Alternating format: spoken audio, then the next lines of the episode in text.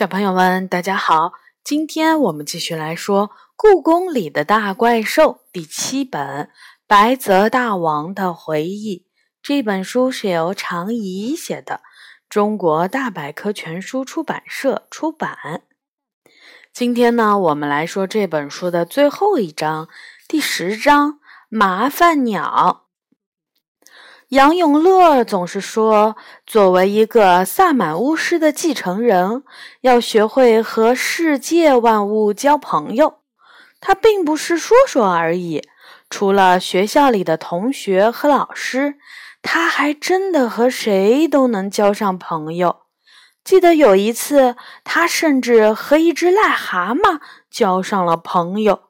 为了这段友谊，杨永乐好几个月都在逮蚊子和飞虫来喂饱癞蛤蟆的肚子。可惜，他这位只会吃东西和呱呱叫的朋友，一到冬天就躲进了地下的深洞，再也不理他了。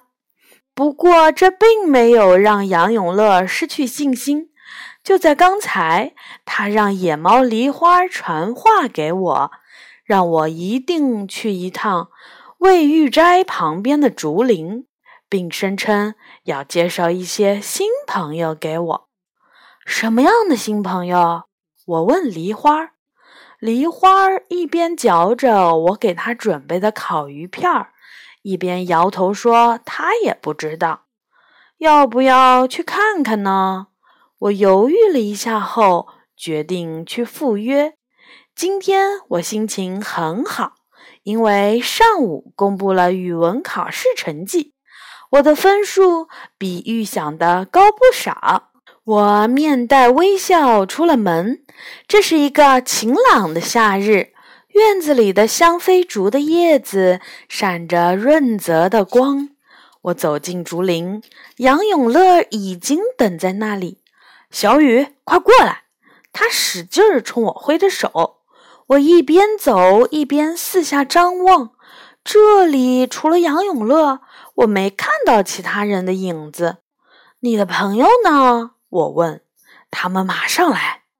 杨永乐一脸兴奋地说：“这次我可交了两个有本事的朋友。是怪兽吗？”他摇摇头。我想了想说。那是神仙，他还是摇头。等一会儿他们来了，你就知道了，保证吓你一大跳。他说：“我正纳闷儿，香妃竹的叶子沙沙的响了。”杨永乐压低声音说：“他们来了，在哪儿？”我打量着四周，茂密的竹林里连只野猫都没有，在那儿。杨永乐指着上面，我立刻仰起头，到处张望。可是，除了一大片竹叶和两只肥嘟嘟的麻雀，什么也没有。难道你的朋友是隐形的？我问。不是啊，杨永乐说。你看，他们不是正好好的待在那里吗？说完，他就开始和树上的麻雀们打招呼。嘿，梅花艺术，你们可算来了！两只麻雀高傲的点了点头。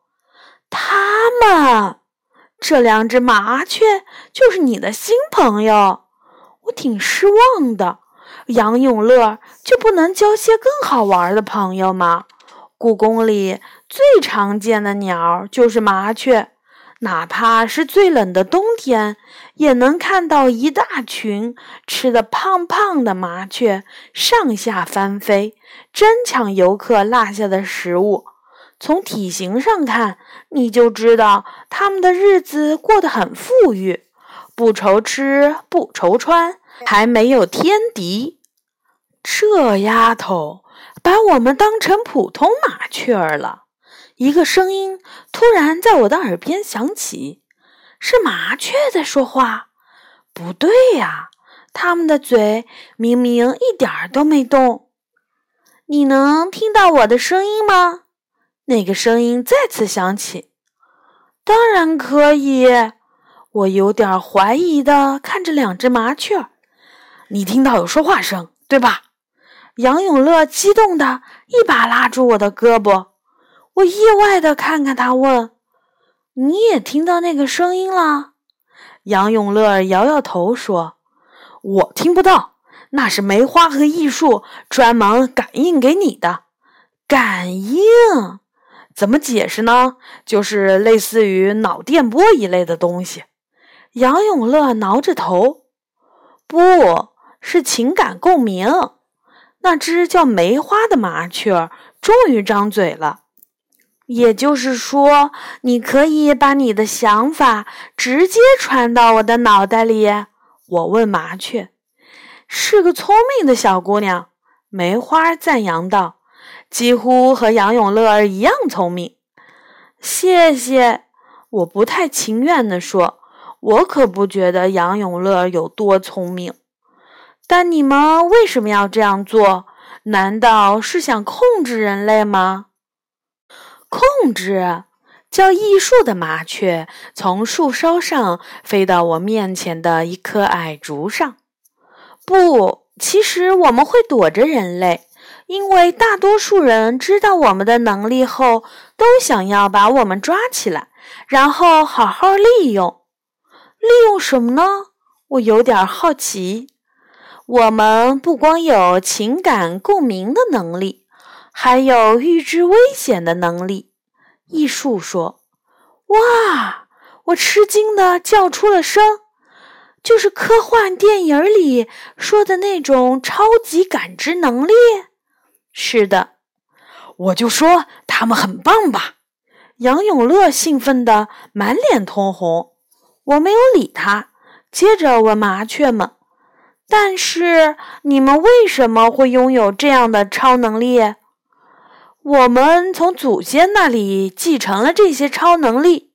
梅花回答：“难道你们是外星球麻雀？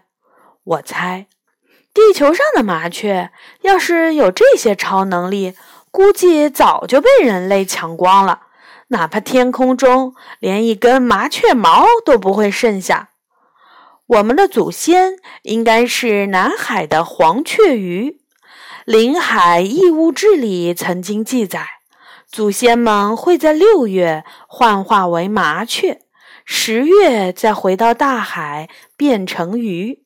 但后来因为数量越来越稀少，就没有什么书再提起我们了。但关于我们家族能力的记载是从宋朝开始的。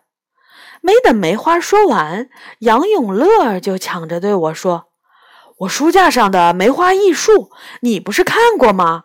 那里就有关于他们祖先故事的记载。”我想起来了，怪不得我会觉得这两只麻雀的名字耳熟，原来就是《梅花艺术》的书名。《梅花艺术》是一本写中国古代占卜的书。杨永乐那里有很多这样奇奇怪怪的书，我有时会翻几页，虽然能看懂的不多，不过里面关于麻雀的故事我倒是记得。里面讲了一个叫邵康节的占卜师，在冬天观赏梅花时，偶尔看到两只麻雀为争抢枝头而坠落在地上，并由此得到了启示。预测会有战争发生，后来边境真的发生了战争。你是说那两只为争抢枝头而掉到地上的麻雀就是你们的祖先？梅花一边点头一边说：“是的，你不要太克制，可以张大嘴巴，大声叫喊。我们知道你有多吃惊。”我没有你们想象的那么吃惊，我实话实说，这确实没什么奇怪的，因为在故宫里每天都有可能遇到出人意料的事儿，我已经习惯了。我有点失望，梅花说，我也是。艺术跟着说，虽然我们经常帮助人类，不过知道真相的人可不多。他居然没有大叫，也没有跳，没有瞪眼，连嘴巴都没张大。让你们失望了，真对不起。我表示歉意。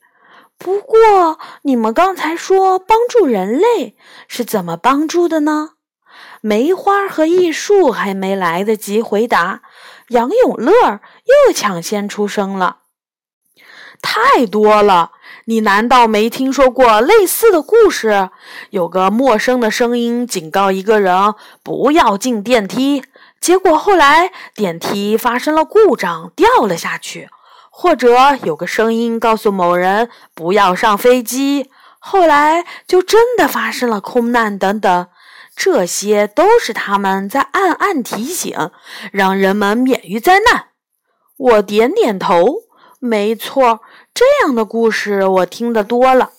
艺术叹了口气说：“只是我们的力量有限，能帮助的人不多，我还是有点疑心。”既然你们不想让人类知道你们的超能力，为什么还会和杨永乐交朋友，并告诉我们一切呢？这不会增加你们的危险吗？我问。对我们来说，和人类成为朋友，必须等待合适的机会，这样的机会非常少。比如上次出现在宋朝。我们的祖先与邵康节成了朋友，他为我们的祖先取了名字。后来我们世世代代都用这两个名字。当然，他那本占卜书也是我们的祖先帮助他完成的。梅花回答：“现在合适的机会又让我们和杨永乐成为朋友。你们说的机会是？”时间、地点、星象、八字是一个非常复杂的组合运算。好吧，我不打算弄明白了。毕竟太多超自然现象都是找不到原因的。他们帮我躲过了很多危险。杨永乐夸张地比划着：“你要不要也尝试一下？”他们甚至能预测交通事故的时间和地点。对于他的建议，我有点动心，倒不是因为未来危险重重，而是因为我很好奇这两只麻雀到底是不是真有那么大本事。你们也愿意帮我预测危险吗？我问。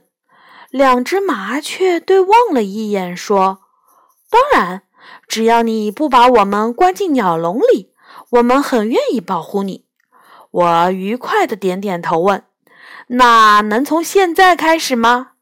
当然，事情就这样定了下来。我和杨永乐告别，轻松地走回妈妈的办公室。梅花和艺术飞在半空中，远远地跟着我。他们说，这样的距离不会影响与我的情感共鸣。刚开始，一切都很顺利。我专心地写作业，甚至都忘了麻雀这回事。一个小时以后，我突然听到了艺术的声音。文华殿西侧屋檐上的齐奋仙人雕像会在傍晚五点四十分左右被北风吹落。